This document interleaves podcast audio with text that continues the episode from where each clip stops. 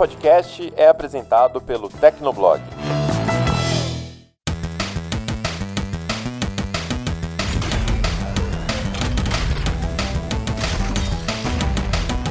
Fala galera, tá começando mais um Hit Kill, o podcast de games do Tecnoblog.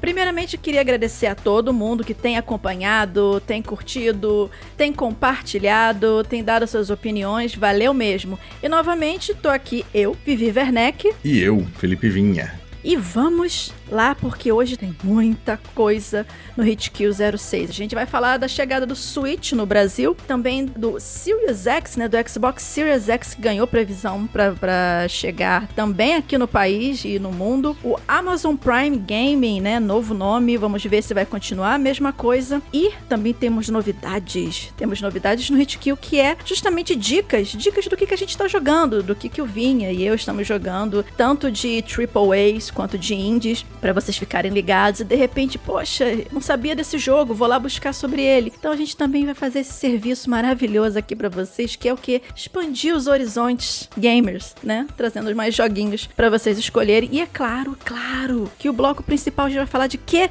Gamescom, que aconteceu no último dia 27 de agosto com várias novidades, algumas boas, outras nem tanto, mas é sempre assim, né, esse tipo de evento. E sem mais enrolação, sem mais enrolação, vamos lá que o Hit Kill tá começando.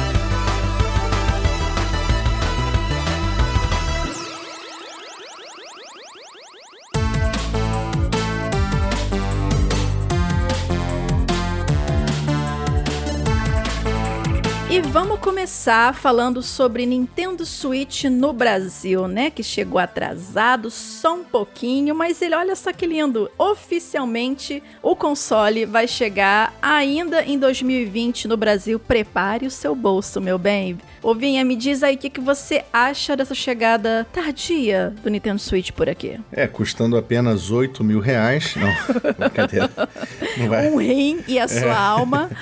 A gente não tem informação de preço ainda, não sabe quanto que o Switch vai custar no Brasil oficialmente. A gente sabe que ele está sendo vendido né, é, no mercado informal, tem algumas importadoras que estão trazendo legalmente pro, o Switch para o Brasil, mas a Nintendo não está presente oficialmente no país, né? Desde 2015, né, se eu não me engano. É, né? na real, na real, se você for muito purista, você pode dizer que a Nintendo nunca esteve no Brasil. Bom, isso né? é verdade, né? Porque ela sempre, ela sempre trabalhou aqui no Brasil por intermédio de outras empresas, né? No passado aí foi, acho que teve Playtronic, Gradiente, é, teve a Latamel, né? Latamel, Lamatel, nunca, nunca lembro o nome da empresa, que depois virou a Gaming do Brasil, que foi a última empresa que representou a Nintendo aqui no Brasil até ela sair, entre aspas. Foi em 2015, né? Quando ela anunciou a saída, o encerramento de operações no Brasil, mesmo por meio de, de terceirizados. E assim, a gente tá, tá tendo esse ensaio de retorno, entre aspas, né? Mas vocês, uhum. já, vocês já sabem que eu já expliquei.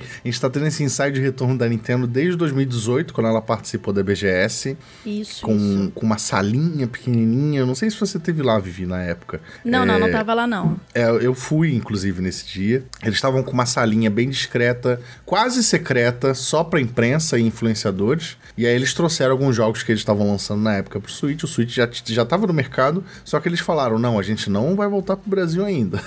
apesar da gente estar tá aqui. Isso é só um esquenta. É, isso aqui é só um teaser. Quem sabe a gente volte pro Brasil de alguma forma. É, inclusive, tomara que eles, é, chegando o console por aqui, dê uma melhorada nos preços, né? Porque, gente, comprar jogo de dois, três anos atrás por 300 e poucos reais, tá puxado. Você vê um pois é. Nintendo é. Switch por aí por 4 mil e poucos reais. Né? Eu lembro que na época que eu comprei o meu, que foi há uns dois anos, eu paguei 1.700 chorando Pô, imagina pagar 4 mil reais agora. E aí um jogo, 300 e pouco. Eu ontem, ontem, olha eu falando ontem, como se vocês estivessem escutando isso hoje, né?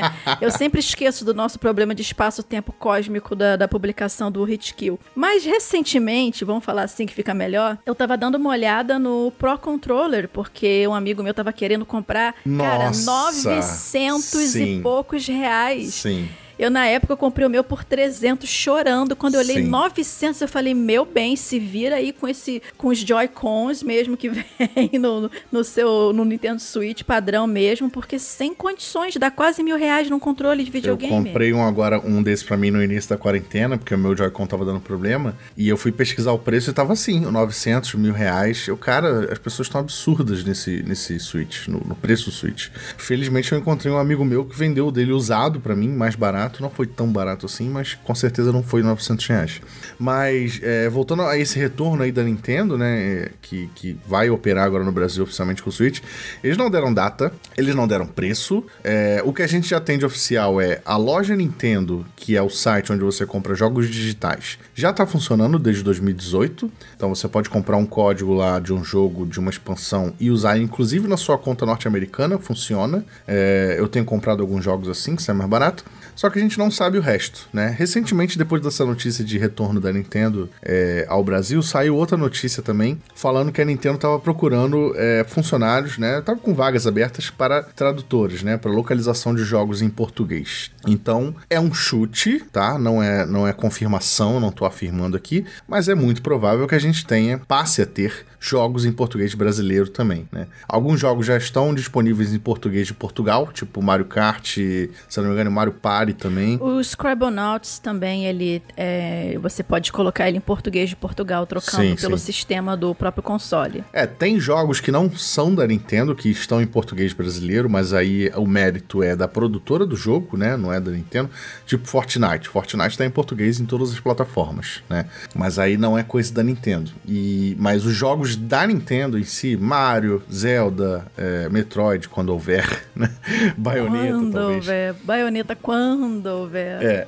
É, é possível, graças a essas vagas que eles divulgaram, é possível que chegue em português também. Mas é, o que a gente sabe é isso.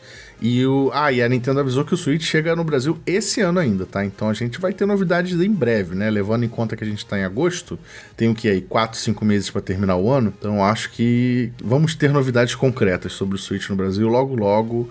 E saber o preço, né? Eu chuto. Qual, qual o seu chute, Vivi? Qual o seu chute pro valor? Ah, meu bem, sei lá, olha, oficialmente aqui no Brasil, eles provavelmente eles não vão, eles não vão é, é, jogar muito mais caro do que vai chegar o PS5 ou o Series X por aqui, porque dá tiro no pé. Mas entre uns, uns 4K, vamos arredondar assim, provavelmente, é, é, por conta do, do, do dólar atual, né? Mas assim, uns 4K e aí depois de um tempo vai baixando. É, Eu acho que eles vão fazer um 2,999, 3 mil reais para lançamento. Pode ser também. E aí trabalhar com, de repente, um pacote com um jogo, né? Um Zelda ou Mario, talvez. E, e depois fazer algumas promoções, sabe? Colocar uns dois em 500, 2 mil, não sei, vamos ver, né? E assim, por falar em preço, uma coisa importante que a gente precisa citar aqui, eu falei agora da loja Nintendo, que é a loja online para você comprar jogos. Durante esse período aí de cinco meses de quarentena, no início de agosto mais ou menos, a gente teve a infeliz notícia de que alguns jogos da Nintendo subiram de preço, né? Alguns ou todos? É, foram alguns. O que que acontece? O dólar tá subindo, né? Não para de subir. O dólar tá quase batendo 6 reais. Então, assim, também não dá para esperar que os jogos fiquem no patamar de dólar a 4 reais, alguma coisa do tipo, como estavam antes, né? Então, infelizmente, a Nintendo subiu preços dos jogos dela oferecidos aqui no Brasil oficialmente. Por exemplo, o Animal Crossing New Horizons, que saiu em março, no, ou no início lá da pandemia, O craque da minha vida. é, o nosso craque da vida. ele custa 250, que inclusive é mais barato do que se você comprar americano. 60 dólares hoje tá saindo numa conversão direta a 334 reais. Então, assim, Ah, meu bem, não dá não. 250 é bem mais barato. E eles seguraram esse preço por muito tempo, de 250. Só que aí no início de agosto a gente teve alguns aumentos, né? Paper Mario é, de Origami King, que saiu aí mais ou menos no final de julho, saiu a 250, mas em agosto aumentou para 300 reais. Ainda é mais barato do que 60 dólares, mas foi um aumento de 50 reais, isso pesa no bolso. É, gente... eu tô querendo comprar esse Paper Mario, mas 300 reais no pois Paper é, Mario é. não tá rolando, não. Desisti também. E o Pikmin 3 Deluxe, que é um relançamento do Wii U, vai sair ainda em outubro, também já foi colocado em pré-venda a 300 reais. Teve outros jogos menores que aumentaram, né? Tipo o Clubhouse Games, que custava 170 reais, foi para 200. Então, assim, infelizmente, eu acho que é uma coisa que vai acontecer muito daqui para frente, porque, como eu disse, né, o dólar não para de subir e, e as empresas precisam de dinheiro para sobreviver. Senão a gente vai ver a Nintendo saindo do Brasil de novo, né? A Nintendo mal voltou, ela vai acabar mal saindo. Mal chegou, mas saiu. É aquele é. meme lá do, do, do, pai do Homer Simpson, né? Que chega, que chega em casa, bota o chapéu, pega o chapéu e vai embora de novo. Precisamente, precisamente. porque a gente tem que torcer pro dólar abaixar, né? E, sei lá, para terem mais políticas aí de, de, de isenção de taxa ou taxas mais amigáveis para jogos eletrônicos, né? Eu não sei como é que tá uhum. isso hoje, mas enfim, é aquela história, né? Ser jogador de videogame no Brasil não é, é fácil. É difícil, né? É. Ser fã da Nintendo, então, é ultimamente pior ainda. tem sido Nossa. complicado. Mas falando também de consoles que estão chegando no, no Brasil, né? Tem o lançamento do Xbox Series X que foi confirmado para novembro, simultaneamente no mundo, né? E inclusive o Brasil tá nessa também, né? Extraordinariamente, porque a gente sempre fica ali na rebarba, né? Da, na terceira, quarta, quinta leva, mas ele teve seu lançamento confirmado pela, pela Microsoft, né? Não tem data específica ainda, né? E nem preço, né? Que é o que todo mundo quer saber também. Mas a Microsoft aproveitou né, o ensejo para revelar que mais de 50 jogos estão previstos para ainda esse ano já no aparelho, né? Todos eles é, exclusivos e títulos do de Xbox One otimizados já para o Series X, né? Via Smart Delivery, não é isso, Vinha? É, Smart Delivery, que eles chamam essa tecnologia de upgrade, né? Eles confirmaram alguns jogos que vão sair pro, pro Series X, que, que rapidamente aqui o Assassin's Creed Valhalla, Dirt 5, Gears Tactics, Yakuza Like a Dragon, Watch Dogs Legion, Destiny 2, Forza Horizon 4, Gears 5, Ori and the Will of the, Ori and the Will of the Wisps, Madden NFL 21, é, The Medium, Scorn e Tetris Effect Connect foram alguns dos primeiros jogos que eles citaram, uhum. que a gente já vai ter aí ou no lançamento ou muito perto do lançamento. E ao mesmo tempo eles também falaram que Halo Infinite só 2021. Se você esperava jogar Halo Infinite, que é o novo Halo, na, no lançamento do Xbox, como estava previsto, inclusive no, em um dos últimos podcasts a gente falou isso, porque ele foi uma das estrelas da apresentação. Não de uma forma muito positiva, mas foi, né? É, pois é, pois é. ele infelizmente foi adiado. Oficialmente a Microsoft falou que foi por conta da pandemia, porque por conta do isolamento social, eles precisam de mais tempo para produzir, mas, né, todo mundo meio que imaginou que foi a recepção que o Halo recebeu, a recepção ruim que o Halo recebeu depois da apresentação anterior da Microsoft, que rolou em julho, né? Então, é, é bom que eles tirem mais tempo para poder melhorar o jogo, porque os fãs são exigentes. Mas também é triste porque é, Halo e Xbox são sinônimos, né? Se você. Uhum, Gears of War. Pois é, então, tipo, você espera jogar um Halo novo quando um Xbox novo chega ao mercado. Isso tem acontecido sempre, quase sempre, né? É, então, tipo, é triste não ter um jogo desse tipo no lançamento. Mas o Series X eu acho que ele vai estar tá bem servido aí quando ele chegar. E, e o preço? Chuta, Fifi, chuta o seu preço. Ah, Vivi. meu bem, vamos lá, uns 8K essa criança. É... Entre, entre 7 e 8K, tanto o Series X quanto o PS5. Olha, eu acho que independente do preço gringo, eu acho que o Series X ele sai mais barato no Brasil do que o PS5, porque a Microsoft, ela é conhecida por subsidiar preço, né, para poder vender mais. Então, talvez tenha alguma coisa uh, parecida aqui. Eu não tô afirmando nada, a gente não tem informações de bastidores, isso é só Quem um chute. Dera, se a gente tivesse essa informação, é. meu bem. ah, meu amor. Pois é. e também teve o Twitch Prime, que agora mudou de nome, né? O Twitch Prime virou Amazon Prime Gaming, né? E assim, que diferença que isso fez na nossa vida? Eu acho que só o nome, né? Porque os benefícios continuam os mesmos, não é isso, Vinha? Então, vou te falar a grande lista de mudanças que isso tem. Primeiro item, nenhuma. Primeiro item, o nome. Só. não, falando sério aqui, é, realmente não tem, não tem nenhuma mudança. É só o nome, de fato. Os conteúdos vão continuar os mesmos. A assinatura continua a mesma, relacionada com a assinatura da Amazon Prime. Enfim, o lance aqui foi um movimento inteligente da Amazon porque chamou atenção, né? A Amazon se posiciona para estar tá mais presente em termos de em questão de game e diminui a confusão, né? Porque a pessoa via lá Twitch Prime, às, às vezes tipo, ah, mas é relacionado com a Amazon, mas não é, é não é, não sei o quê. Então, tipo, como você chama de Prime Gaming, você tá é, padronizando com o Prime Video, com... Foi mais um reposicionamento, né, de, de marca para você fixar uma, uma, a marca é, é, especificando, olha, isso aqui é games. Então, tipo, apesar de fazer parte da Amazon, aquela coisa, mas e do Twitch, da Twitch ser parte da, da Amazon, mas vamos separar aqui bonitinho para você saber o que é uma coisa e a outra. É, é um movimento interessante, mas eu queria só chamar a atenção para um negócio, porque, tipo, é Prime Gaming, Prime Video, uh, a gente tem o Prime Reading. O... Que um monte de gente esquece que tem, mas tem. E a gente tem o Music Unlimited. Tipo. Amazon, pelo amor de Deus, por que você não chama de Prime Music, sacou?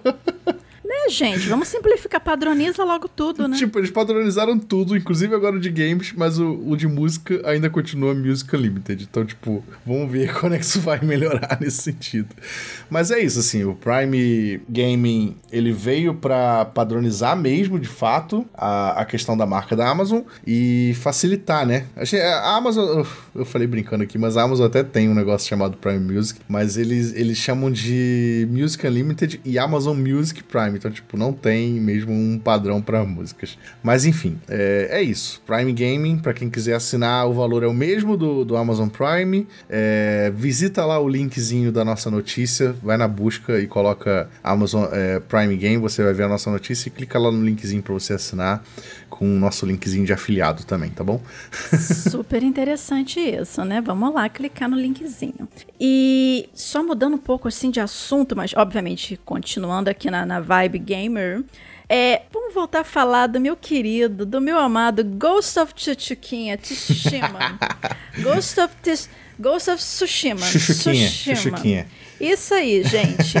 então, ele ganhou, né? Ele ganhou, né? Ele vai, vai ser lançado ainda, mas foi anunciado um modo cooperativo pro game, né? A Sucker Punch anunciou o Legends, né? Que ele chegou assim durante meu período de férias, que eu tirei uns, uns 10 dias sabáticos, assim, para dar uma relaxada para não matar ninguém aqui em casa. Então vinha, ele conversou com o pessoal do Ghost of Tsushima, não foi isso? Foi, é. Durante as férias da Vivi, eu tive uma conversa com o Jason Connell, que é o diretor de arte do, da Sucker Punch, e o Nate Fox, que é o diretor criativo também da Sucker Punch, que os dois trabalharam no Ghost of Tsushima. E a Vivi jogou bastante, né? Zerou para fazer o review, explorou o jogo de cabo a rabo. Inclusive, dá um pulinho lá no Tecnoblog que o review tá lá. Né? Isso, também. E aí, durante essas férias dela, eu conversei com, com eles e também falei um pouco sobre o jogo e sobre questões culturais que envolveram o jogo, principalmente. Mas, é, curiosamente, a gente não falou do Legends, porque o Legends ele foi anunciado depois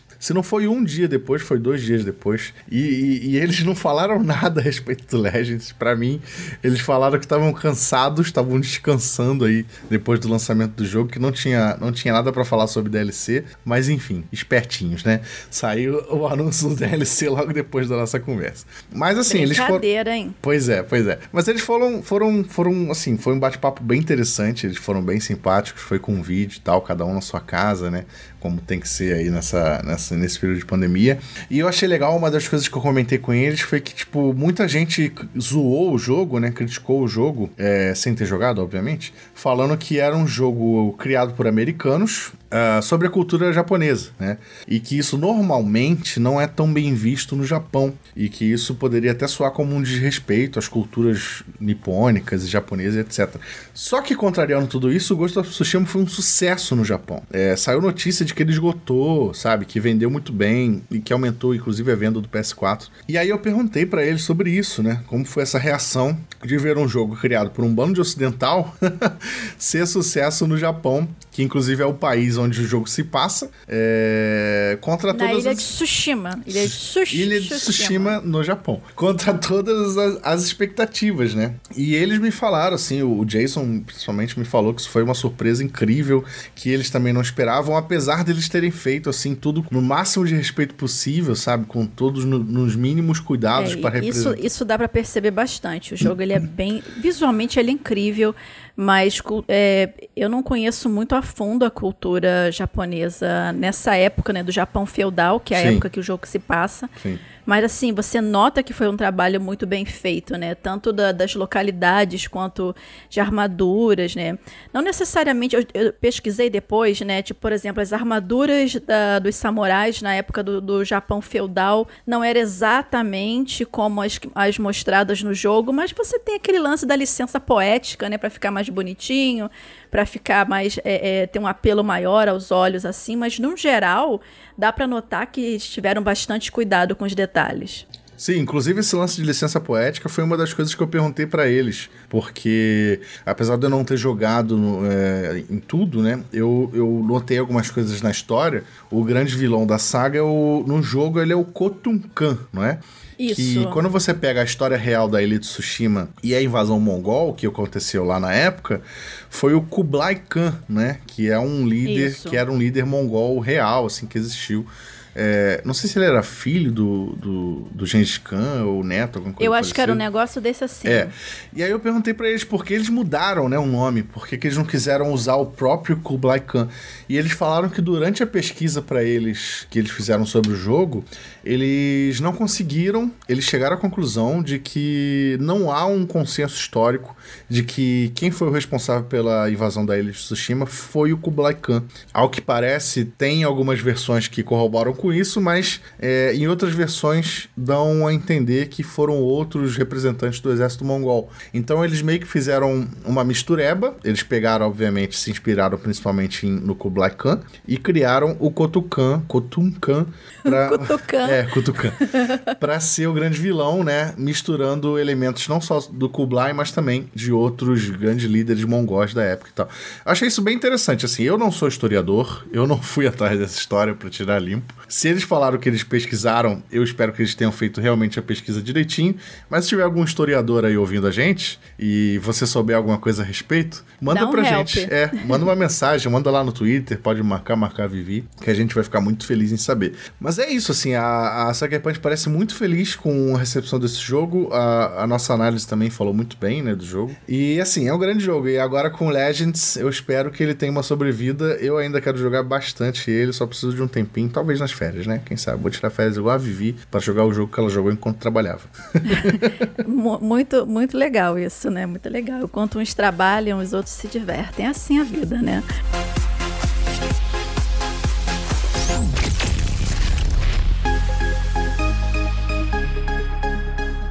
Vamos lá, vamos continuar. E agora é a estreia do nosso bloco de o que estamos jogando, né? A ideia desse bloco veio assim, gente. É tanto Vinha quanto eu, a gente, além de testar os jogos para reviews, para fazer tutoriais e tal, a gente às vezes recebe algumas keys de, de algumas desenvolvedoras de assessoria de jogos é meio fora assim do eixo blockbuster, meio fora do eixo AAA, alguns jogos indies que eles são muito bons. E às vezes, por falta de espaço na imprensa, ou por falta de espaço nos, com influencers, eles passam batido e às vezes a gente deixa de aproveitar um conteúdo que pode ser muito legal de testar, de jogar, porque ninguém tá falando tanto sobre ele, ou não, não tá falando como deveria dele, né? Então a gente pegou esses jogos para testar. Alguns a gente recebeu as keys da assessoria, outros foi uma coisa de ficar fuçando mesmo Steam, Epic Games, PSN,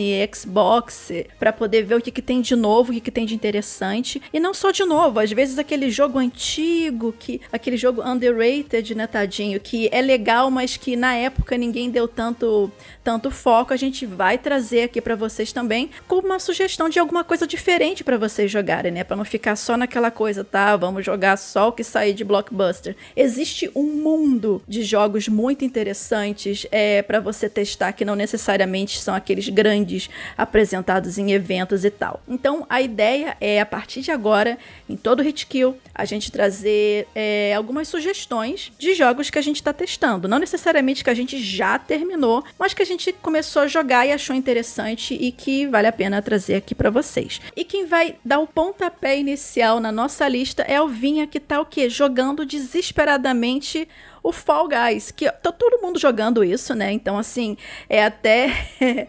Nossa, não, ela falou que ia trazer uma dica de um jogo que ninguém conhece, e de repente ela fala de Fall Guys. Não, Fall Guys todo mundo conhece, a gente só resolveu colocar na lista porque sim, porque a gente quis, né? Porque o Vinha falou, eu quero falar de Fall Guys. Então eu falei, fala, meu bem, fala de Fall Guys, não fala, tem Vinha, fala como, que eu te escuto. Não tem como não falar de Fall Guys. Fall Guys é o jogo do ano, gente. eu vou falar de Fall Guys. Senhor! eu vou falar de Fall Guys em todos os episódios do Hit Kill daqui pra ah, frente. não vai não que eu vou te derrubar. não, Fall Guys é muito bom. É, já tem um review publicado no Tecnoblog, inclusive, escrito aí pela nossa querida Melissa, que também faz parte da equipe. É, é um jogo que a gente viu nascer. A gente, inclusive, mencionou ele aqui no Hit Kill quando ele foi anunciado. Só que a gente não, não tinha a menor ideia de direito de como ele ia ser. Só sabia que era umas jujubinhas É. na Olimpíada do Faustão. Exato. Parecia divertido? Parecia divertido. Só que a gente não sabia o quanto. E aí, obviamente, ele foi lançado de graça na PSN pra, durante agosto, durante o mês de agosto. E no Steam, acho que ele custa menos de 40 reais. Ele é super barato para os padrões de jogo de PC. E, assim, é a receita pro sucesso. Porque ele é multiplayer, ele é fácil de aprender, ele é engraçado, ele pode ser jogado por pessoas de qualquer idade, não tem restrição, não tem violência, não tem temas polêmicos. Só tem ódio pelo coleguinha do lado. ódio, sim. Porque assim, se isso tivesse é, é, microfone aberto, do que ia rolar de palavrão? Porque olha, Sim, sim, sim. é um ódio. Você nem que joga com microfone, inclusive. É. Então, De é, jeito nenhum. Então ele chega a ser um jogo assim bem seguro pra você jogar, inclusive com crianças, né? Porque não, tem comunicação. Inclusive foi o jogo, ele, é, ele se tornou o jogo mais baixado da história da PSN, né? Sim, saiu a, a só em divulgação notícia. Também pudera, né? De graça, divertido, o jogo do momento, todo mundo falando, todo mundo jogando. Sério, você olha pro YouTube assim, até pessoas que não, não faziam vídeo de games estavam fazendo vídeo de Fall Guys. É, celebridades, assim, que quase não jogam. Jornalistas que eu sigo no Twitter, pessoal que apresenta o Bom Dia Brasil na Globo, falando de Fall Guys, sabe? Eu ainda não estou jogando Fall Guys, eu estou resistindo bravamente porque eu tenho um problema psicológico de ódio crônico, tá? Então eu tenho medo de de repente tacar o controle na tela, quebrar monitor e tacar eletrônico hoje em dia, entendeu? Então eu tenho que passar primeiro por um processo de gerenciamento de, de, de ódio para poder jogar esse tipo de jogo, mas quem sabe um dia, né? Então deixa eu me corrigir aqui. Todo mundo está jogando, menos a Vivi. Porque ela é diferentona, sabe? Não, eu sou diferentona. Eu tenho, eu tenho amor aos meus eletrônicos, porque alguma coisa vai quebrar em algum momento no ódio. Pois é. Mas é isso, assim, Fall Guys é muito divertido. Ele é um jogo simples, acessível, funciona muito bem pro que se propõe. Jogue se você tiver oportunidade, se você quiser, se você não tiver problema com raiva, como a Vivi tem. Jogue. E é isso, assim. Pra mim, é um dos grandes jogos do ano já. Pra mim, concorreria fácil à categoria de jogo do ano. Vamos ver o que que vai... é, vamos ver o que que espera aí pras premiações. É, e é um, battle, é, um battle, é um Battle Royale. né? É, então, tipo, os outros jogos do, do, do tipo que, que são dessa categoria também, galera tem que ficar de olho aberto, né? Porque premiação esse ano, cara, acho que pra Battle Royale não, não vai ter pra ninguém, não. Vai ser o Fall Guys mesmo. E continuando essa lista, tem um, um outro game também muito legal que a gente está testando recentemente, que é o Spiritfarer, né? Que ele é multiplataforma. E o interessante dele é que, assim, ele é um game de gerenciamento de atividade, gerenciamento de personagens, que ele aborda de uma forma, vamos dizer assim, não sei nem se posso dizer que fofa, né? Mas ele de uma forma mais serena, né? Mais poética, vamos dizer assim, a morte, né? E você controla uma personagem chamada Stella, que ela tem um gatinho muito fofo. O jogo já me ganhou ali, porque novamente, se você quer que eu jogue seu jogo, coloque um gato nele, que eu vou jogar. Então, ela, a Stella, Fall Guys ela- tem skin de gato, tá? para. Só para. Eu não quero. Voltando ao Spirit Farer, né? Então você controla a Estela e ela toma o lugar do antigo. Qual é o nome do cara mesmo? Não, não era nem a É o Caronte, Caronte. É o Caronte, Marqueiro do né? Inferno. E- exatamente. Só que é, é mais fofo, tá, gente? Não é assim, não, tá? É mais fofo. Então ela toma o lugar dele e, e ela tem um barquinho e tal. E a sua missão é ajudar é, almas, vamos dizer assim, perdidas no, no limbo, a encontrar sua paz interior, a resolver seus assuntos inacabados e fazer sua passagem para o plano espiritual da vida. Só que para você conseguir fazer isso, são várias atividades que você tem que realizar para cada um desses personagens. E o mais interessante é que só Estela tem a forma humana. Todos os outros personagens, dos outros espíritos que você vai encontrando por aí, eles têm formas de, de animais. Então você vai conversando com eles, alguns te pedem algumas coisas, e aí no, no próprio barquinho você vai construindo apartamentos para os personagens, vai, vai montando é, é, lugares para você plantar, para você cozinhar, várias coisas. Praticamente você cria um, um mini, é, é, é, uma mini cidadezinha dentro do seu barco, né? E você precisa ficar navegando por vários lugares desse limbo, né, para você justamente conseguir completar essas missões. Assim, assim falando por alto pode parecer um pouco confuso, mas assim, eu achei ele extremamente relaxante. É um jogo assim que você não é para você ter pressa, é para você contemplar mesmo enquanto você tá fazendo lá a- as suas atividades, né? Você tá jogando ele também, não é, Vinha? Eu tô jogando sim, eu tô jogando no Game Pass, baixei no Xbox via Game Pass. Tô achando incrível, principalmente pelo estilo artístico. Eu acho que ele me lembra um jogo que eu gosto muito, que pouca gente conhece, chamado Battle Chef Brigade. Ele saiu também para PS4, Xbox, Switch, PC. E tanto o estilo artístico quanto a animação é muito parecido. Então, desde de cara, assim, ele já me agradou. E é como você disse, assim, tudo é fofo nesse jogo. A Estela é uma fofa, o gatinho dela é, uma- é um fofo, o perso- a personagem que começa a história com você lá no barco é, um- é uma fofa. Então, assim, é, eu gostei muito, eu melhorei um pouco já meu navio. É, é, eu, eu chamo ele de jogo de administração de navio, né? Que você tem o seu Gente, você vai montando uma favelinha ali que você tem que sair Sim, é empilhando um monte de sala. É incrível, porque, assim, você pode aumentar o, o navio depois, mas no início o seu espaço é super curto, assim, e você tem que realmente empilhar as coisas, empilhar uma cozinha em cima de um quarto de hóspede, botar uma plantação do lado. Então, assim, é um jogo que não vai te estressar, ao contrário de Fall Guys. pois é, ele te passa uma paz, assim, porque, sabe, não tem combate, não tem ação, é um negócio mais Não, é, é gerenciamento mesmo. é. gerenciamento de espaço, Sim. é fazer, realizar as atividades lá de cada personagem. E é isso, e fica navegando aquela coisa. Você não morre, por exemplo. Quer dizer, já tá todo mundo morto, né?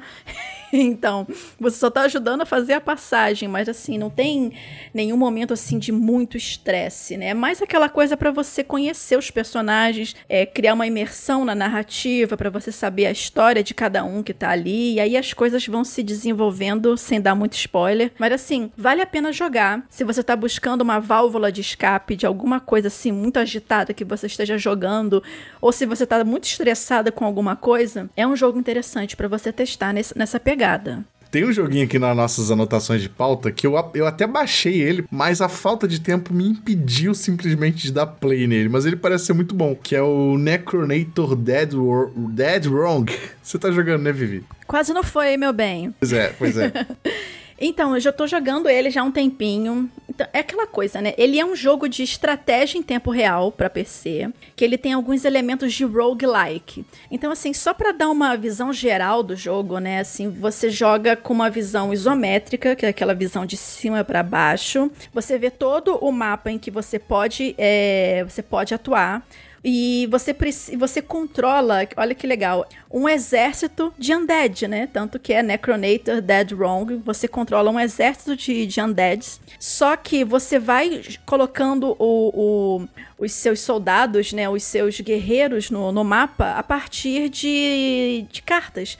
Então, ele é um jogo de estratégia em tempo real, é, baseado em deck building. Então, por exemplo, você sai de um portal e precisa conquistar o castelo do inimigo. O seu inimigo é o herói, você é o vilão. Então, você tem que conquistar o castelo do herói. Então, você vai recebendo uma série de cartas. Inicialmente, você já tem algumas, e aí você vai jogando essas cartas em jogo e você vai conjurando, ah, grupo de arqueiros, ah, um tanque, ah, um mago que, que joga é, veneno mas ele cura suas tropas também. E ao mesmo tempo você tem cartas de buff, por exemplo. Você pode dar buff na, na, na armadura, você pode conjurar um, uma bola de fogo e coisas do tipo. E assim, e ele tem uma estrutura de, de passagem de fases que lembra bastante aqueles jogos, é, jogos mobile, né? Que você vai, vai formando aquela teia de fases até você chegar no, no, no boss, vamos dizer assim. Mas peraí, no... mas peraí, você falou deck building? Deck building. Eu amo deck building. Eu deck vou jogar building. esse jogo logo. Deck pra... building, bebê. Só uma explicação para quem não conhece, deck building é um nome de um gênero de jogo de mesa que você, em vez de você começar o jogo com um baralho de cartas pronto, você vai construindo o seu baralho ao longo da partida. Exatamente. Por isso deck building, construção só de que, deck. Só que no caso do Necronator, para você começar a jogar, você tem um baralho básico e aí conforme você vai avançando, conforme você vai conquistando o território dos heróis, você chega em lojas específicas em que você pode fazer upgrade das cartas que você já tem ou comprar cartas novas, tem isso também. Você pode desbloquear relíquias que te dão boost. É, é, você pode personalizar o seu general, no caso, o seu personagem, e por aí vai. Então, assim, é, ele é um jogo bem interessante para quem gosta, nesse, gosta desse estilo de, de estratégia em tempo real, de roguelike, de deck building. E, se não me engano, ele tá baratinho na, na, na Steam. Eu tava jogando ele pra Steam. E com o tempo você pode escolher entre vários comandantes, né? Você controla é, um comandante, né? E aí você é, é, vai joga seus soldados lá, e tem vários castelinhos pelo meio do caminho, e obviamente tem o, o, os soldados do, do, inimigo, que são os heróis, né? Vão te atacando também, e aí você vai montando armadilhas, assim. Tem uns jogos é, mobile que também tem essa pegada, tem um muito famosinho, que tem um, um ícone de uns elfozinhos, assim, que é um, de temática de fantasia, que eu esqueci completamente o nome, e eu jogava no iPad. É bem parecido essa pegada. Então, assim, o Necronator Dead Wrong vale a pena jogar. Ele é divertido, ele é suave, ele parece ser fácil no início, mas depois o caldo começa a engrossar, porque, como eu te falei, é deck building. Se você montar o seu deck de cartas de uma forma cagada, o jogo vai te cobrar isso lá pra frente. Porque você vai pensar: nossa, eu me entupi de esqueleto soldado, mas eu não tenho um boost para dar nesses caras. Então, assim, é aquela questão de você ficar pensando: pô, não, eu tenho que ter unidades, eu tenho que ter soldados, eu tenho que ter tankers, mas eu também tenho que ter boost, eu também tenho que ter um fireball, eu tenho que ter alguma coisa para poder corroer a, a, armadura do inimigo e por aí vai. É, uma, é, um gerenciamento de cartas bem interessante,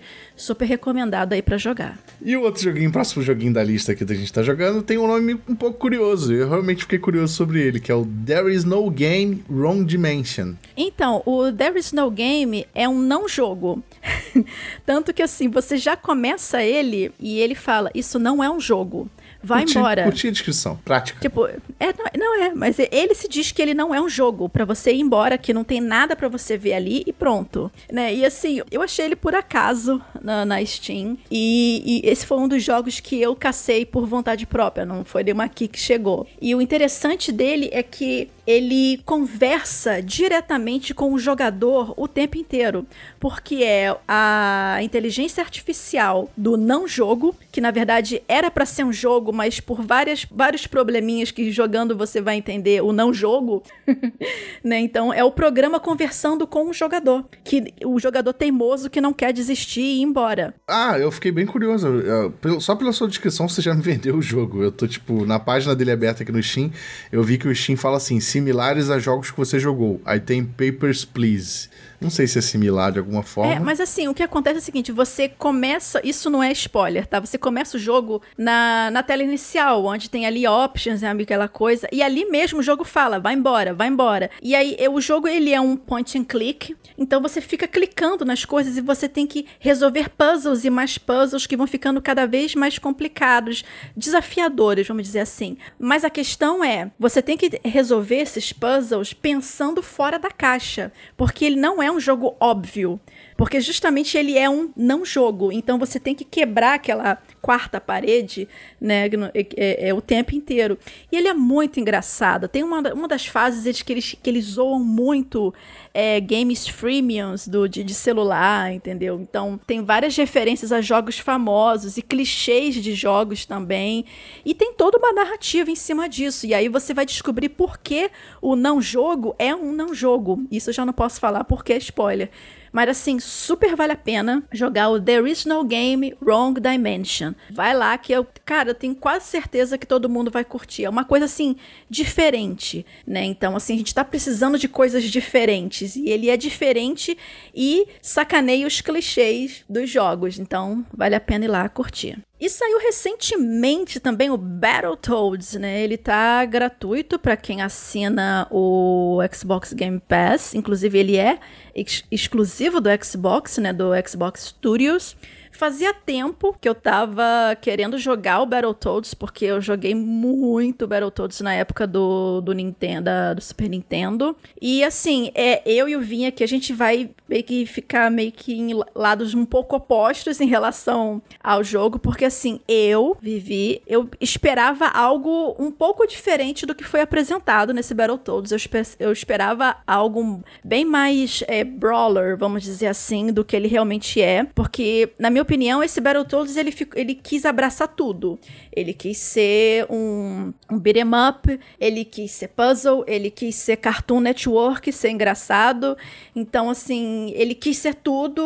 Não que ele seja um jogo ruim, mas foi um pouco aquém do que eu esperava, né? Até a, a, a famosa, a infame fase da, da motinho, que a pessoa arrancava os cabelos na época do Super Nintendo, eu achei mais fácil, porque o fato deles terem mudado o ângulo da câmera e colocado a câmera nas costas do, do jogador facilitou, facilitou um pouco, vamos dizer assim, você é, desviar dos obstáculos. Mas enfim, né? Eu, eu achei um jogo mediano, mediano. O que, que você achou aí, Vinha? Eu achei bacana. Não, não é um, um jogo inesquecível, mas não ofende o legado da série. Eu acho que, pelo contrário, acho que tem bastante elementos clássicos bem referenciados, bem homenageados e tal.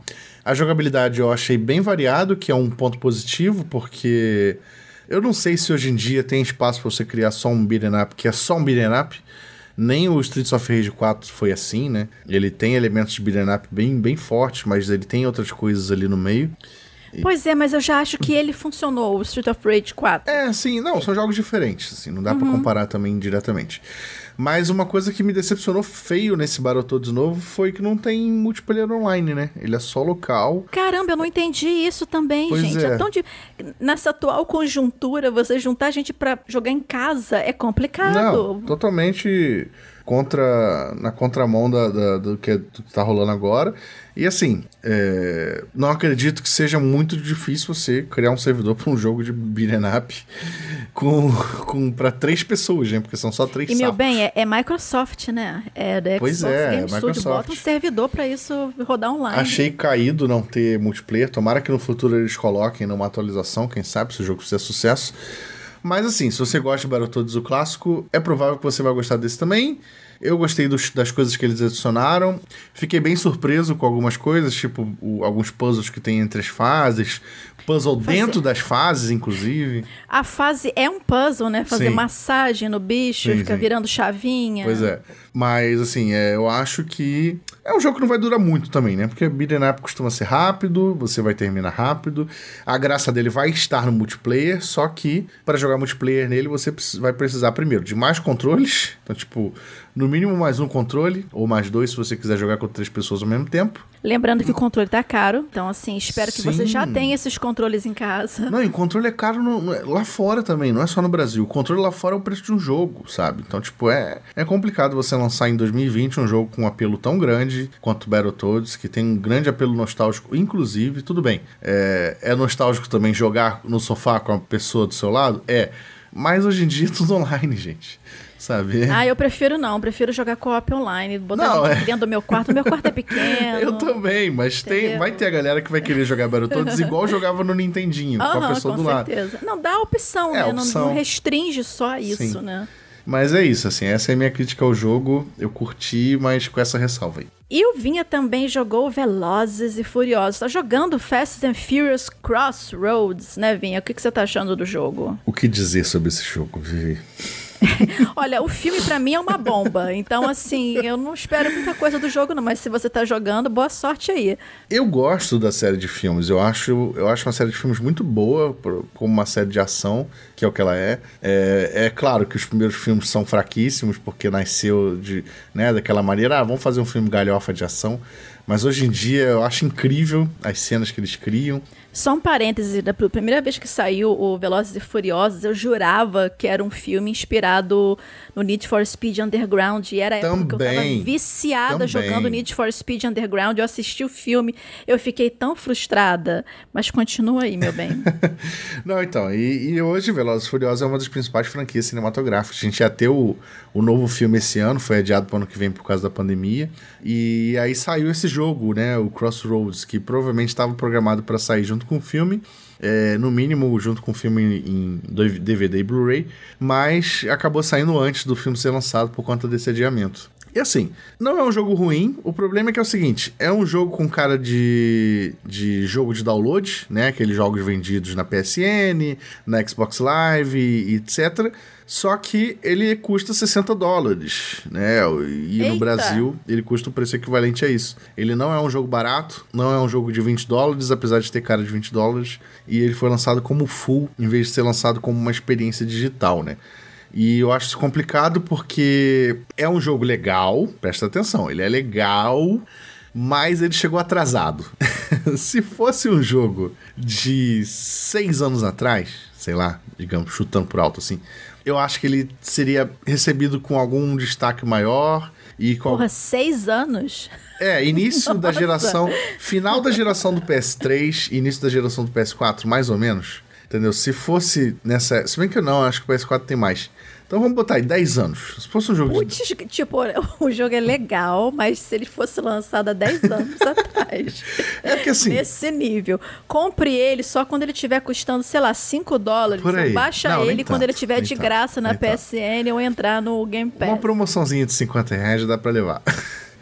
Mas assim, falando sério, ele, para, ele não é um jogo. Ele não é simulador, tá? Óbvio, porque, assim, nem os, nem os filmes da série Velozes e Furiosos se prestam a ser simuladores.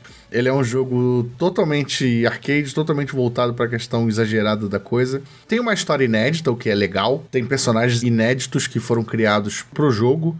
Tem uma história que se desenrola ao longo do jogo, usando os personagens do cinema também, obviamente. E assim, é, é, é, ele tem uma mecânica legal que durante as fases você pode trocar de motorista, trocar de carro, e cada carro tem uma habilidade. Tipo, o carro do, do Toreto, que é o Vin Diesel, ele tem coisas nas rodas que quando você dá uma porrada no carro do lado, o carro do lado explode. Aí o carro da menina lá, que é a Michelle Rodrigues, é, o carro dela tem um, um, arpão que atira no carro da frente e puxa. Carai! É. Os carros têm habilidades, então isso é interessantíssimo. É Por praticamente isso... um Carmageddon soft. Quase isso, só que você não atropela ninguém. Ah. E, e, a violência também é só com os carros, não com as pessoas. E assim, é um, é um jogo legal, ele tem modo online, o modo online dele é interessante interessante porque divide entre três equipes, né? Uma delas sendo a polícia, então, tipo assim, jogos de corrida que tem disputa entre polícia e ladrão são sempre divertidos. Ele tem boas ideias, ele tem boas execuções, só que tem duas coisas que vão contar contra eles, que contra esse jogo, que é a época que ele foi lançado, ele está sendo lançado entre outros lançamentos de grande nome, então ninguém vai ligar, a não ser se você for grande fã do, do Velozes e Furiosos. E, infelizmente, o visual dele não chama atenção, sabe? É um jogo de PS3, início da geração do PS3, final do PS2, talvez. É um jogo que não tem... Nossa, jogou mais para trás ainda. pois é. é. é. um jogo que não tem gráficos que chamam atenção e o preço dele é... Eu acho que é um preço absurdo para ser cobrado. 60 dólares nesse jogo Eles realmente querem. Eles estão em outra época.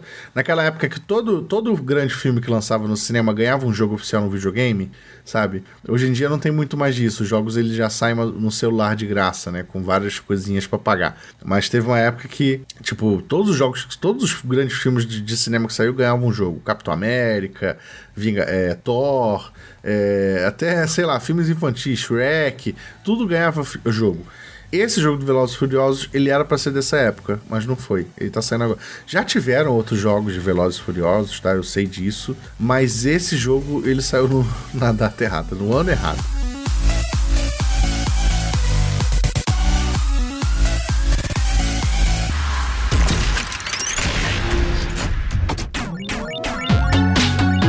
E agora a gente vai falar da Gamescom, né? Que é o evento de games mais importante depois da E3, né? Normalmente a Gamescom ela acontece na cidade de Colônia, na Alemanha, mas por conta do apocalipse que vivemos, esse ano ela foi toda digital.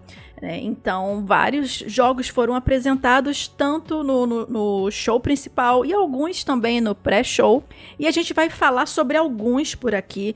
Foram vários jogos anunciados, alguns que já, todo, as pessoas já sabiam, então é, saíram informações complementares ou um novo trailer ou um pouco mais de gameplay, mas a gente vai tentar falar assim do que, que chamou mais atenção, fazer uns highlights aqui. Se a gente tiver esquecido de algum jogo que você acha que seja importante, que a gente passou batido, não deixa de marcar a gente, de comentar, que aí a gente vai conversando sobre isso, ou no Twitter, ou no próprio post, né, do, no Tecnoblog do Hitkill 06. Então, vamos lá começar. Antes do show principal, né, antes da apresentação principal, teve o pré-show que aconteceu um, alguns minutinhos antes, meia horinha antes de começar a Gamescom, né, oficial. E um dos trailers, né, um, o primeiro trailer que apareceu foi do Scarlet Nexus, né, vinha que ia ter um, uma pegada um pouco anime, um negócio assim? Um pouco não, né? Totalmente. é um jogo produzido pela Bandai Namco, co-produzido pela Bandai Namco, que sim, é totalmente japonês, a equipe de desenvolvimento é japonesa, ele tem uma pegada anime, ele lembra um pouco é, God Eater, que também é um jogo da Bandai Namco, e Monster Hunter, mas ele tem algumas coisas é, próprias ali, né? Eu, na verdade, eu tive contato com esse jogo é, num preview extenso que a Bandai Namco enviou pra gente aqui do Tecnoblog, mas é, eu vou ainda detalhar esse jogo um pouco mais, talvez numa prévia ou talvez num próximo episódio do podcast, eu ainda não decidi o que eu vou fazer, mas vocês vão saber mais dele, sobre ele por mim. Ele parece ser um, ser um jogo legal, porque é um jogo exclusivo de nova geração, Xbox Series X. É, é um bom jogo para aumentar o apelo da Microsoft no Japão e ele parece ser interessante o suficiente para pelo menos chamar a atenção de quem curte anime. E é isso que eu vou falar por enquanto. Aguardem mais novidades. Mistério. Adoramos, gostamos, queremos. Misterioso. né, gente? Todo ali no, no stealth. E a gente também teve é, um trailerzinho do Quantum Error e do Dirty 5, né? Do Dirt 5, né? Dirty não. Dirty é outra coisa. Ui. né?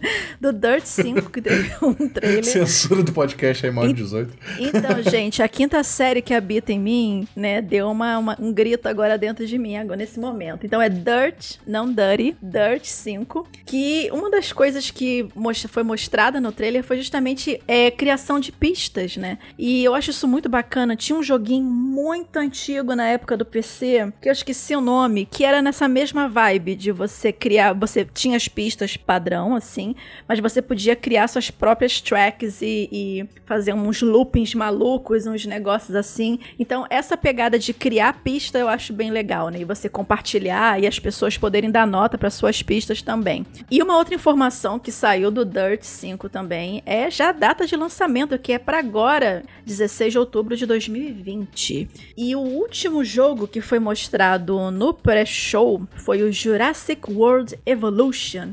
Eu adoro quando o jogo termina com Evolution, Generations, Deluxe, porque você já sabe que o negócio é meio. Hum, Bota um Evolution no final, você já pensa, nossa, era para ser um nome, eles tacaram um Evolution no final só para dar uma, né, uma incrementada, aquela água no feijão. Então, Jurassic World Evolution sai pro Switch e assim, opinião minha, tá? pelo trailer, é mais um daqueles jogos em que você olha e fala: caraca, isso não devia estar tá no Switch porque as texturas dos dinossauros estão horrorosas. Isso no trailer, você imagina isso no gameplay normal. Mas enfim, né? Eles decidiram que seria melhor sair no Switch. Vamos ver se pelo menos no, o jogo tá fluindo bem, né? Você tem algum comentário, Vinha? Só queria dizer que eu gosto muito de Jurassic Park, Jurassic World. Os filmes. O jogo eu não sei. pois é, mas que tá horroroso mas, aquela textura, tá. Mas combina com o Switch, né? Vai que. É, né? Mas enfim, eu, eu tenho um problema sério com portes cagados que fazem pro Switch. Porque assim, o Nintendo Switch ele tem uma limitação de hardware muito forte para determinados tipos de jogos. E alguns portes vão ficar cagados. É aquela coisa de você bate o olho e fala: Isso deveria estar aqui? Se a sua resposta mental é não, ou é um silêncio de 5 segundos, não coloca. Porque porque vai dar ruim. Mas enfim, quem sou eu na fila do pão para bater o martelo e decidir para qual plataforma que vai o jogo, né? Então, continuando. Bom, terminou o pré-show, começou o show principal, já metendo o pé na porta com Call of Duty Black Ops Cold War, né? Que um dia antes do, do da Gamescom, que aconteceu no, no último dia 27 de agosto, no dia 26 de agosto saiu o anúncio, né? O primeiro anúncio e o trailer do Black Ops Cold War. O que, que você achou disso, Vinha? É, eu não sou um grande fã de Call of Duty, eu já gostei muito da série, muito na época do Modern Warfare que foram bons jogos. Hoje em dia eu não tô muito próximo da série, mas eu acho, pelo que eu vi, pelo que eu conheço da série, esse Cold War tem tudo para agradar, porque ele é uma sequência do Black Ops, e o Black Ops ele é muito elogiado, e aí ele traz personagens do Black Ops uhum. de volta, e ele traz uma, um, um, um, cenário histórico muito importante que é a Guerra Fria, né, envolvendo principalmente aí Rússia e Estados Unidos. E, sei lá, eu acho que vai ser um jogo legal. Call of Duty normalmente são jogos legais, né? Raramente você vê um, um Call of Duty realmente bomba saindo. É, no mínimo, bem produzido vai ser. Gráfico, sim, sim. gráfico tá incrível no trailer que eu já vi. Mas é isso, assim, Guerra Fria é um cenário legal se a Activision souber explorar isso para pelo menos contar uma história boa, apesar da história não ser tão importante Call of Duty. E eu vi que vai ter esse esse jogo vai ter o, o modo zumbi de volta, né? E o modo zumbi ele é sempre muito divertido de jogar. Né? E, e, só para situar um pouco vocês na campanha, né? Como o Vinha falou, né? O jogo ele se passa durante a Guerra Fria, mais precisamente em, durante, é, em 1981, né? Então, assim, no ápice da Guerra Fria, no início da Guerra Fria, por, professores de história, por favor, ajuda a gente aqui. É, e uma das coisas que os produtores disseram logo após o trailer é que você vai poder criar o seu próprio personagem na campanha, né? Você vai poder escolher é, qual tipo de, de, de característica que vai ter, vai poder escolher o nome. E, e, mais uma coisa, você, na campanha, na história da campanha, vai ter alguns momentos de escolha do jogador, né? Que você vai precisar fazer algumas escolhas. E, consequentemente, alguns finais vão ser diferentes porque eles vão refletir nas escolhas que você fizer ao longo da campanha. E, obviamente, que você fala em Call of Duty e você pensa, nossa, mas e o multiplayer? A galera quer saber do multiplayer, né? Que é o, a parte, vamos dizer, nem sei se eu posso dizer que é a parte mais importante de qualquer Call of Duty, mas com certeza é uma das mais jogadas. Eles não deram nenhuma informação sobre isso e disseram que mais detalhes sobre o multiplayer vai ser revelado só em setembro. E agora, continuando, logo depois teve o Unknown 9 Awakening. Unknown 9 Awakening. O que eu consegui perceber por alto, assim, que ele é um jogo que se passa. Foi um trailer rápido que passou. Ele se passa mais ou menos na Índia. Os personagens eles são indianos e teoricamente o protagonista ou a protagonista tem uns poderes assim telepáticos que consegue ficar em câmera lenta, um negócio assim. Eu não entendi muito bem qual é a proposta do jogo em princípio, mas né? Tá muito no início ainda, parece ser interessante, a gente vai esperar por mais informações. Mas falando agora de uma coisa muito legal, que é a primeira grande expansão para Doom Eternal, que tem review no Tecnoblog, que é a expansão The Ancient Gods Parte 1, né, que o gameplay, bom, é Doom, né? Então é aquele gameplay frenético, alucinante. Você não respira, você não pisca, é, dores nas costas o tempo inteiro, porque você fica naquela tensão enlouquecida, né? E é muito bom, é muito bom. E o Ancient Gods chega já no dia 20 de outubro. Vinha, você chegou a jogar o Doom Eternal? Joguei, gostei muito. Não sei se vou jogar essa expansão, porque, enfim, eu acho que o jogo principal já foi bem frenético, mas para quem gosta, é uma opção para continuar jogando. E assim como o primeiro Doom de 2016, mas eu achei esse segundo um dos melhores jogos da série, assim, todo. Doom é, Doom é outro, né? Que é difícil errar, né, cara? Quase todos os Doom que saíram são todos Gente, você bons. tem que estar muito empenhado em cagar um jogo de Doom. Sim, sim, sim, sim. Até, até aquele Doom 64, que é o mais fraquinho de todos, eu acho também incrível ele pra época. Porque assim, como que um jogo do Doom fica ruim se você cagar no gameplay? Porque o gameplay desse tipo de jogo, o Quake também era assim, é, é ser é, primeira pessoa, ação frenética o tempo inteiro. Você não, não raciocina direito, você anda e atira, reflexo muito rápido, muitas armas à disposição, e o Doom tem essa coisa de ser, é, é, é, como é que eu posso falar? Debochado. Ele é um jogo debochado, então ele faz brincadeira o tempo inteiro, e eu achei essa versão do Doom Eternal sensacional. Fazia tempo que eu não me divertia tanto com um FPS, que não é lá o, o meu estilo de jogo preferido, mas nossa, foi muito maneiro, muito maneiro. E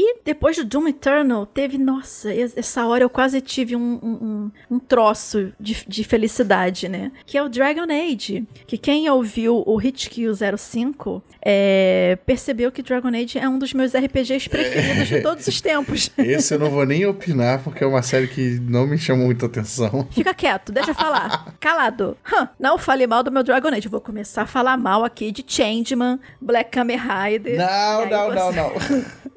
então, deixa meu Dragon Age. Então, é, a Bioware, né, que é, apareceu assim do nada, vários relatos dos desenvolvedores e tal, aquela viagem. Eu ainda sinto muito no, no meu coração a Bioware ter se vendido pra EA, mas enfim, né, a grana às vezes fala mais alto, né. Passou assim um vídeo da equipe, né, da equipe da Bioware com vários desenvolvedores falando sobre a, a, a produção do futuro Dragon Age. O que a gente sabe é que é um Dragon Age. A gente não sabe qual é o nome da criança ainda. Eu fiquei na expectativa, mas e o nome? Mas e o nome? Mas e o nome? E nada. Mas assim, a gente conseguiu ver alguma, algumas coisas do, do, do novo mundo sendo criado, né? Possivelmente o retorno de alguns personagens, como o Solas, né? Que é um elfo lá que tem pessoas que amam, tem pessoas que odeiam. Mas então, eu espero muito que a Morrigan volte, porque a Morrigan é a minha crush do Dragon Age. É, como é que fala? É waifu? Waifu? Vim, ajuda aí no, no, anime, por favor. É waifu, é waifu. É, é como daí. o japonês pronuncia wife, que é esposa em inglês. Ah, é, gente? Eu, gente, eu, eu achava que era uma coisa meio wafer não, da vida, não, mas enfim. É waifu. Meu Deus do céu, tá vendo? Olha como é que, olha como é que japonês fala wife. E tem gente reclamando comigo com Tsushima, entendeu? Bombas. Enfim, voltando. E aí mostraram várias partes do game ainda sendo desenvolvidas, sem data, sem nada ainda, que é pra me deixar desesperada. Então não tem data ainda, não tem nome, não tem nada, é só foi mesmo aquele aperitivo para deixar você desesperado, mas eu tô assim numa expectativa muito grande para um próximo Dragon Age, né? E isso quer dizer que uma pá de cal foi jogada oficialmente em cima do Anthem? porque aparentemente ninguém mais fala disso, nem a própria Bioware, é tipo aquela coisa varre para debaixo da, do tapete. Eu não sei se você que tá ouvindo joga ainda o Anthem ou não, mas aparentemente o jogo não está mais no top priority da Bioware. Mas, passando do mundo místico do Dragon Age maravilhoso, que eu amo e o Vinha não gosta, mas eu não estou nem ligando, é... olha só, apareceu do nada, mas isso foi muito inesperado o Dr. Brown, do De Volta para o Futuro, apareceu na tela, do nada. E aí, o que, que todo mundo pensou? Um jogo do De Volta para o Futuro. Mas não. O que, que foi mesmo que ele anunciou, Vinha? Ele veio cheio de gracinhas, né? Ele veio anunciar que estava trazendo um método revolucionário de cirurgias do futuro, que na verdade é o Surgeon Simulator 2. Que é um jogo que já saiu, inclusive saiu no dia que participou da Gamescom. Só que, tipo, sei lá, é, é legal, é o marketing do jogo, só que eu acho que funcionaria muito mais em um vídeo lançado na internet do que você anunciar num evento, né? Um jogo que todo mundo sabe da existência, usando um ator famoso para isso. Eu achei muito, muito zoado isso. Eu acho que a galera deve ter ficado mais revoltada com o Surgeon Simulator 2 do que. É porque eu, eu achei que fosse um jogo do De Volta pro Futuro, porque Também. é o que você imagina, você vê o Dr. Brown ali, você, caraca, Não, um jogo de Volta pro Futuro. Era o Dr. Brown, era a trilha sonora do filme, era o cenário Sim. aparecendo, parecia o DeLorean correndo. É, enfim, aí no final das contas foi Surgeon Simulator 2, todo mundo já sabia da existência. Que deixa de ser um jogo interessante, né? Agora ele vai ter um co-op, né? Então, assim, é mais gente para se desesperar junto, né? Porque eu não sei se vocês jogaram Surgeon Simulator 1, mas é assim, é um jogo caótico. Ele foi feito para ser caótico, ele foi feito para te sacanear, porque o controle ele é propositalmente ruim para você não acertar as coisas direito, para você não fazer as operações certas, né? Então, ele é engraçado por conta disso, né? E esse segundo tem essa parte do, do cooperativo também, né? De você poder ajudar ali os seus amiguinhos a operar o pobre coitado que tá ali na sua frente, né? E além do De Volta pro Futuro, que não é De Volta pro Futuro, teve também trailers do Bridge Construction, The Walking Dead, tipo, what? né? Eu não entendi muito bem o que, que, é isso. É um jogo de construir ponte do The Walking Dead. Eu não faço ideia, eu não entendi. Se, se Vinha, se você tiver entendido alguma coisa, você pode falar, porque eu não entendi nada. Então, essa série Bridge Constructor, ela já é famosa no PC, ela é bem antiga, inclusive. E aí, ano passado, há um tempo, saiu o Bridge Constructor Portal. Não sei se você lembra. Que era um não. jogo de construir pontes, só que temático portal da Valve. E aí parece, né, que daqui para frente eles vão lançar vários jogos temáticos de Bridge Constructor. Mas é legal isso, gente? É, é um puzzle, né? É um puzzle ah. de, de lógica e raciocínio. Porque ah. você tem, tipo, ferramentas limitadas e movimentos limitados para construir uma ponte para as pessoas passarem, né? Pessoas, objetos, etc. E aí esse vai ser temático pro The Walking Dead. Inclusive, quem, quem tá acompanhando a série ainda diz que tem, dizem que na temporada, uma das temporadas mais atuais, tem uma cena numa ponte que parece ter inspirado esse jogo, né? Eu não sei porque eu não vi, mas eu vi uma galera comentando. Nossa, eu não, eu não acompanho é. The Walking Dead há muito ah, tempo. Ah, eu também não, eu também não. Eu acho que mas... eu parei na terceira temporada. Mas é curioso, é curioso um jogo com essa temática. Eu acho que se eles fizerem direitinho pode dar certo. É um puzzle, puzzles costumam ser interessantes. É, uma outra novidade, né, é o, que marcou o retorno de Sam e Max, que é aquele cachorro e um coelho. É um cachorro jogo, e um coelho, né? É, num jogo VR, aparentemente, né? No uhum. trailer, no trailer mostrou o, um dos personagens usando um óculos, um, um, visor de realidade virtual. Pois é, tipo, eu acho curioso é, eles lançarem esses jogos de VR, porque, assim, obviamente eles estão tentando aproveitar o acessório, mas consequentemente eles estão limitando muito o jogo deles, né? Porque não é todo mundo que tem um VR. Não é um, um, acessório barato, né? Mas enfim, novamente, essas pessoas devem saber o que fazem, né? Então, tipo, tem que ter. Até porque é, é, tem que se justificar o fato de ainda estar tá vendendo um óculos VR, né? Então, se não tiver jogos para ele, né? A, a pessoa vai comprar para quê? Mas enfim, né? O retorno de Sam e Max. E, inesperadamente, a gente teve a presença da Blizzard na Gamescom, nessa apresentação da Gamescom. Só que, felizmente ou infelizmente, pra, dependendo da pessoa, eles se focaram apenas em World of Warcraft na expansão Shadowlands. Queremos Diablo 4, Blizzard. Eles primeiro anunciaram a data de lançamento, vai ser 27 de outubro. Finalmente temos uma data, essa data ainda não era conhecida. E eles mostraram um curta-metragem de animação chamado Pós-Vidas que, que vai ser uma série, que vai ter mais atualizações depois, que contou, contou aí uma história, né, é, ligada ao Arthas, para quem não lembra, né, o Arthas do Warcraft 3, que morreu e virou o, o Rei Lich, o Lich King, é, que já não é mais o Lich King atual, né? Hoje em dia eu acho que tem outro Lich King dentro do WoW. E só que tá levantando aí um rumor, tá levantando uma, uma suposição dos fãs que nessa expansão do WoW a gente vai ter o Arthas de volta pro lado do bem, não só vivo como também bonzinho. Vamos ver, vamos ver, né? Esse, esse curta foi bem interessante, trouxe alguma. A animação não foi, né? Foi uma animação básica, não foi aquela qualidade que a gente está acostumado a ver da Blizzard. Foi mas... quase que um livro de histórias, né? É, narrado, né? Basicamente. Mas é, tá promissor, eles mostraram um trailerzinho bem rápido depois dessa animação, mostrando como vai ser o, a expansão. A animação teve a participação do Uther, que é um personagem também muito importante na saga de, de WoW. Ele, ele, inclusive, é um dos personagens que você joga no Hearthstone, para quem joga muito Hearthstone aí. E, enfim, eu acho que essa expansão, eu já falei dela em outro Hit Kill. É, a Vivi, né, entrevistou o pessoal aí do, uhum. da, da Blizzard, que tá trabalhando nela. Acho que vai ser uma expansão legal, mas a gente podia ter tido aí novidade, né, de Diablo 4 ou Overwatch 2. Ah, mas eles 2. não vão mandar um Diablo 4 Over... assim na, na Gamescom, Pois é, cara. não sei, é. Eles iam E Over, Overwatch isso... 2 também podia ser, né, mas a gente não vai ter BlizzCon esse ano, né, então podia ter aproveitado desse evento. Mas vida que segue, vamos jogar o WoW aí quando sair, eu quero tentar voltar para ver como é que tá essa expansão. E a gente teve mais novidade do Crash Bandicoot 4, It's About Time, que são os jogos de flashback. Os jogos não, perdão, que são as fases de flashback. Né? Segundo o desenvolvedor que estava é, explicando durante o trailer, você, conforme você estiver passando pelas fases normais, você vai encontrar alguns itens específicos que você vai juntando e aí depois você desbloqueia essa, esse nível especial bem mais difícil com um, um visual mais clássico, né, em que você vai encontrar até é, é, personagens de jogos antigos, do, do, dos jogos anteriores, alguma coisa assim. Crash de volta, né? Crash de volta. É, eu não, nunca fui muito fã também de Crash, mas dá pra, dá dizer que é um jogo legal de plataforma, isso é inegável. Tanto que a gente teve o remake dos, dos primeiros jogos recentemente e muita gente gosta. Se, se aparecer por aí, se eu tiver oportunidade, eu vou jogar S4, mas em termos de mascote de game, eu acho que eu gosto mais de Mario e Sonic. É isso. pra mim é Sonic. Eu sou Mega Drive. É, eu acho que eu sou time Sonic também. É, Nossa, que, que inédito. Eu achava que você era o que? Nintendista, ferrenho. Nossa, agora. Não, eu, eu, eu gosto Uau. muito da Nintendo. Eu gosto muito de jogos do Mario. Na época eu preferia, inclusive, o Super Nintendo. Eu, até hoje eu prefiro, quando comparado ao Mega Drive.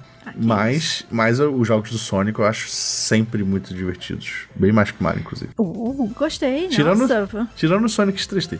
Ah, não, mas isso daí é uma bosta, né? É horroroso. E a gente teve alguns anúncios de alguns outros trailers também, como Outriders, o Necromunda, o Teardown, que é um Minecraft meio caótico, em que você atravessa com um carro por parede, um negócio doido, sai explodindo tudo. É, é, é assim, é meio... Eu não entendi muito bem a, a ideia, mas assim, dava pra ver... Eu tô falando Minecraft porque, bom, você, você vê aqueles montes de bloquinho tudo empilhado e tudo explodindo, você já pensa, ah, é um Minecraft da vida. Só que ele é um pouco mais caótico, você tem umas armas de fogo assim mais elaboradas, negócios assim. Parece interessante, né, para relaxar explodindo coisas aleatórias, pixels, né? E além disso, teve mais detalhes sobre o Little Nightmares 2, né, que ele tá previsto para chegar para 2021. A princípio ele parece que é um jogo fofinho, mas não é muito não, né? Ele tem uma pegada meio no ar, né? Uma coisa assim. Ele é, são dois personagens aparentemente se ajudando. É um jogo indie e você passa por você passa as fases dentro de um pesadelo. Então tem umas mãos assim doidas te perseguindo, um pessoal meio sinistro rodando a cabeça assim, tipo a Regan do, do, do Exorcista, uns negócios assim meio doido. Eu gostei da proposta, achei interessante né? Mas a gente tem que esperar até 2021 para saber o que, que vai rolar disso. E agora tem a parte, né, gente, que, que o Vinha tem mais, vamos dizer assim, gabarito para falar, que são os Star Wars. Com muitos S's que saíram, né? O primeiro que, que foi mais falado foi Star Wars Squadrons, né, Vinha? que trevas, que trevas. Tentativa frustrada de trilha sonora. Eu, enquanto você tá falando, eu vou, vou comer alguma coisa, depois eu volto. Não, é. Quando começa a falar de Star Wars, eu me empolgo, porque realmente é meus filmes favoritos, eu gosto muito. Uau! e a Vivi não suporta. Mas sim, tivemos novidades sobre Star Wars Squadrons primeiro e depois Star Wars in The Sims 4, conteúdo adicional. Vamos falar primeiro do Squadrons, rapidinho. Esse jogo já foi falado, né, algumas vezes, inclusive aqui no Hit Kill a gente já falou dele também.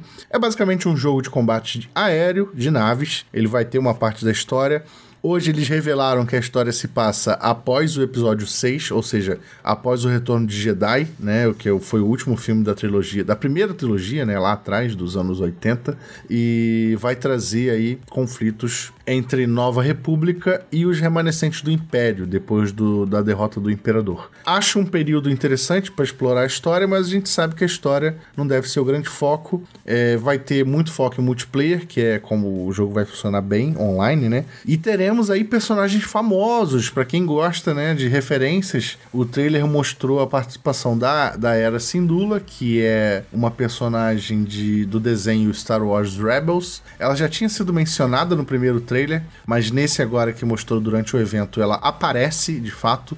Então dá para confirmar que ela vai participar da história de alguma forma, ou dos, das partidas multiplayer, não sei. E o jogo parece legal. Acho que vai ser um jogo bacana, acho que vai ser um jogo interessante. É, para quem gosta de Star Wars, obviamente. Com certeza. Pra, é, quem, pra quem é. realmente curte. Talvez tá se entendendo o que, que é esse negócio de episódio 6. É. Tô aqui só fazendo um rum. Se você não for igual a Vivi, quer dizer, se você for igual a Vivi, talvez você não curta muito. Ele é um jogo bem pra não. fã mesmo. Eu tô bem ansioso para jogar ele. E uh, o outro conteúdo que teve foi o Star Wars tema, é, conteúdos adicionais que vão chegar a The Sims. Você vai poder basicamente construir tudo de Star Wars no jogo, colocar seus personagens com cosplays de, de, de personagens de Star Wars, vai ter personagens de Star Wars para interagir com seus personagens, enfim. Uma série de coisas, parece muito interessante. Eu espero que chegue no, no The Sims de console também que é o que eu tenho aqui. É, quero jogar The Sims, né? Dispensa apresentações, é um dos jogos mais jogados de todos os tempos. Esse The Sims 4 tá muito legal também. É, eu joguei um pouco dele na época que saiu, tá bem caprichado. Até hoje ele recebe atualização, então isso é prova de que o jogo deu certo. E eu acho que esse pacote de Star Wars vai ser muito maneiro. E tem mais um negócio de Star Wars que eu esqueci de mencionar no início, que é o Lego Star Wars. Overdose Star Wars. Pois é a saga Skywalker, né? Que vai que é um jogo que vai contar os nove episódios, né? Desde a trilogia clássica, passando pela trilogia é, prólogo, que a gente chama, e a trilogia nova aí da Rey e do Kylo Ren, que passou no cinema agora há pouco.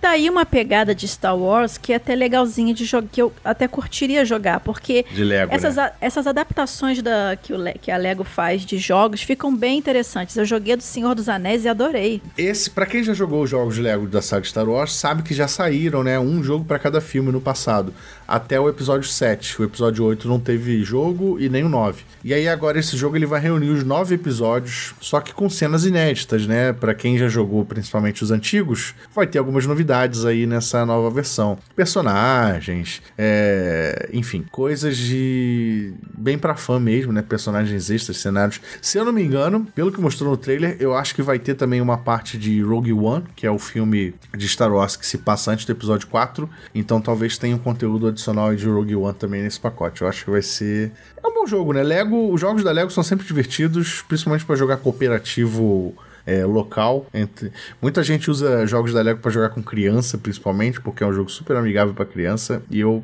faço muita fé para isso, porque é uma ótima forma de introduzir videogames é, para crianças, porque tem cooperativo, você ensina a importância né, de, de ajudar um amiguinho em vez de atrapalhar o um amiguinho. então ah, acho que. Não é Fall Guys, né? É, não é Fall Guys. Eu acho que tem tudo para dar certo. Pena que só sai ano que vem. Ele estava previsto para esse ano, só que ele foi adiado, vai ser ano que vem. Eu acho que esse lançamento ficou com bastante atraso. Eu acho que já perdeu muito timing de Star Wars, mas vamos ver, vamos ver. Parece ser um jogo divertido. E seguindo a lista de jogos que foi apresentado aqui na Gamescom, a gente tem o, o curioso 12 Minutes, né? Que é 12 minutos, basicamente, traduzindo para português. Mas e... será que são 12 minutos de jogo mesmo? Duvido.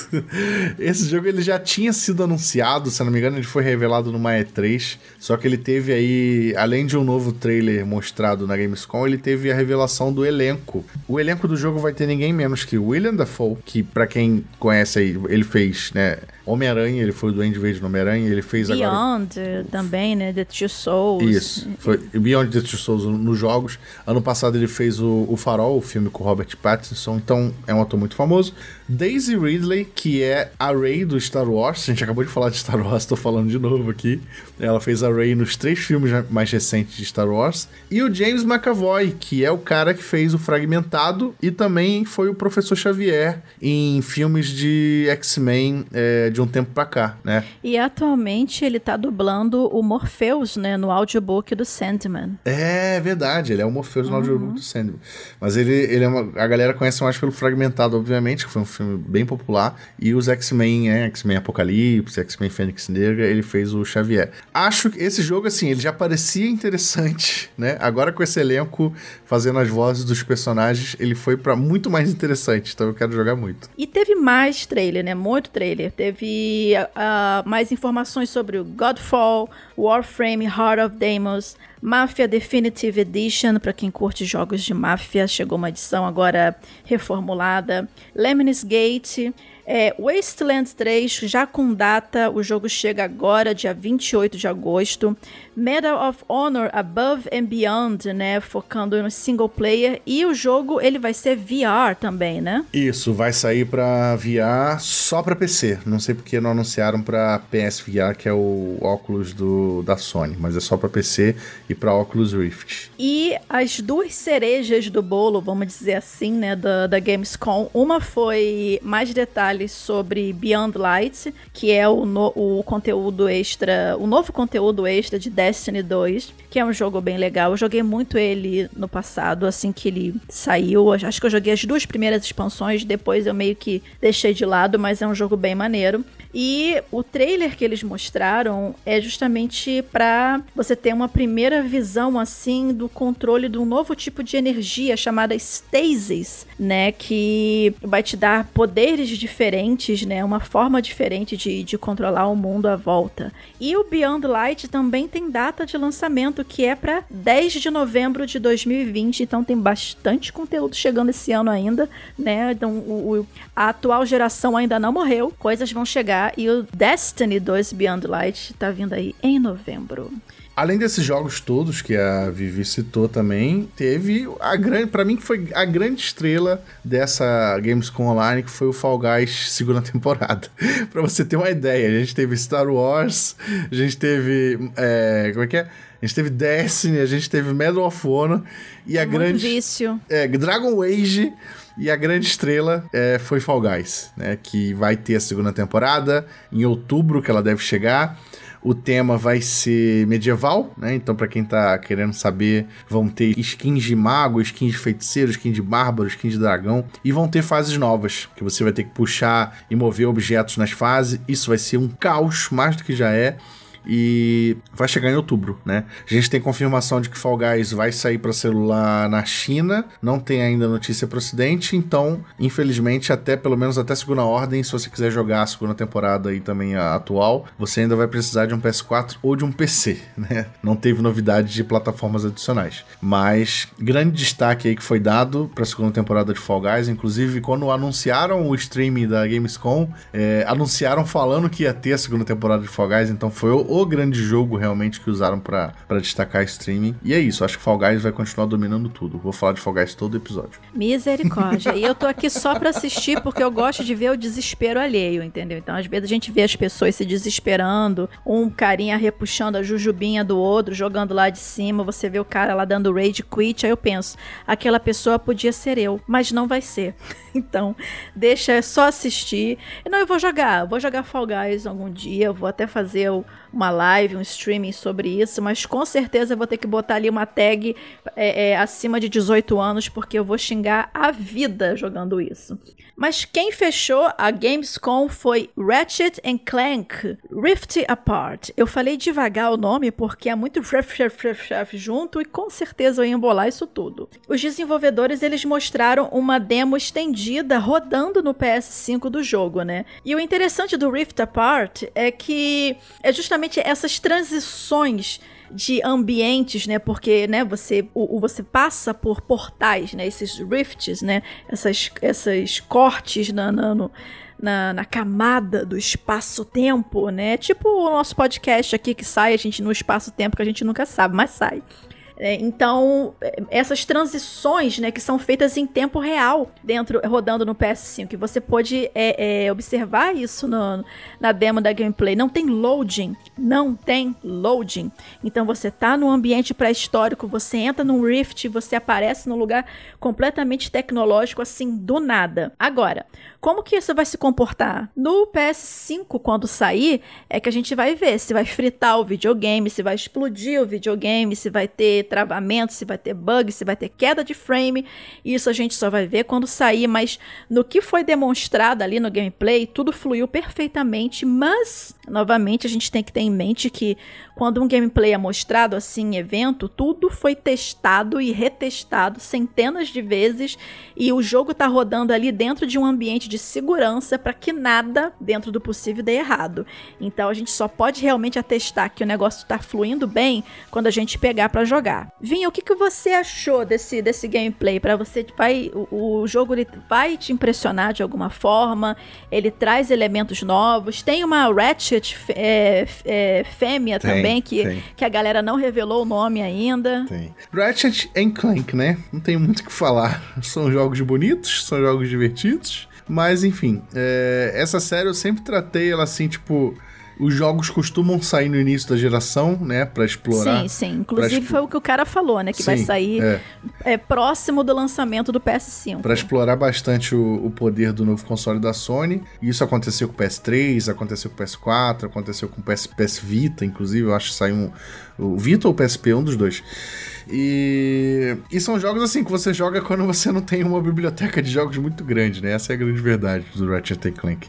Mas é, é um jogo bem competente, assim, tecnicamente e visualmente são incríveis, né? Eu acho que essa questão de, de, de mudar o cenário em tempo real sem load isso é totalmente a tecnologia de SSD que o PS5 vai usar. Sim, sim, com certeza. Justamente para carregar rápido as cenas e tal. Isso vai ser usado em muitos jogos daqui para frente.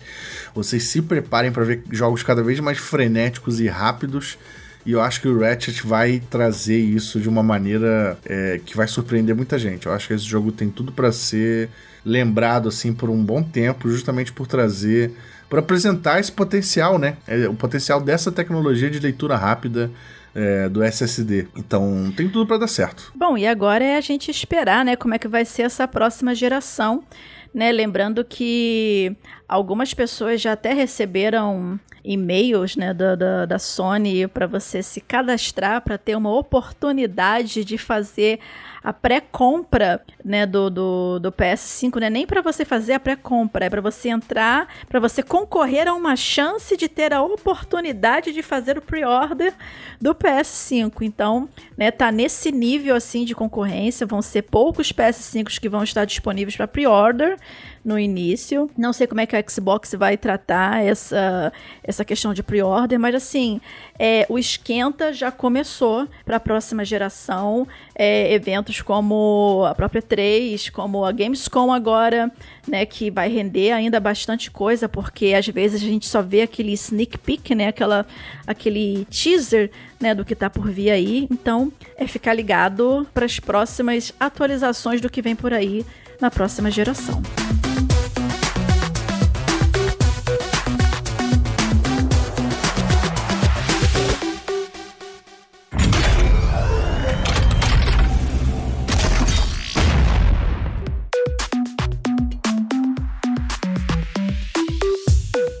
Isso, pessoal. Chegamos ao final de mais um Hit Kill, Hit Kill número 6. Estamos chegando ao Hit Kill número 10. A gente vai ganhar bolo quando chegar no 10. Não sei de quem, mas a gente vai. Estamos aqui fazendo uma vaquinha para isso, né? A gente vai abrir até um, um crowdfunding. Nossa, não, não, tem nada disso, não. Mas enfim, se vocês quiserem mandar bolo pra gente, a gente agradece. É, então, se vocês tiverem comentários, tiverem críticas, críticas positivas, por favor, de troll, já baixa dessa vida, já baixa 2020 trollando a gente. Críticas, comentários. Se a gente esqueceu algum jogo, não esqueça de dizer pra gente. Se vocês gostaram das nossas dicas de jogos para vocês, também avisa, a gente vai trazer mais dicas de jogos nos próximos Hit Kills. E é isso, eu sou a Vivi Werneck, você pode me encontrar nas redes sociais como arroba Vivi Werneck. Eu sou o Felipe Vinha, vocês podem me encontrar nas redes como arroba Felipe Vinha e eu vou fazer um bolo de Fall Guys pra Vivi, só porque ela pediu o bolo. Ô senhor, desde que não seja de Star Wars, tá bom, né? Porque Jujuba eu até gosto. Fall Guys com sabre de luz, pronto. Putz, grila. e é isso, galera. A gente se vê no próximo Hit Kill. Valeu, pessoal.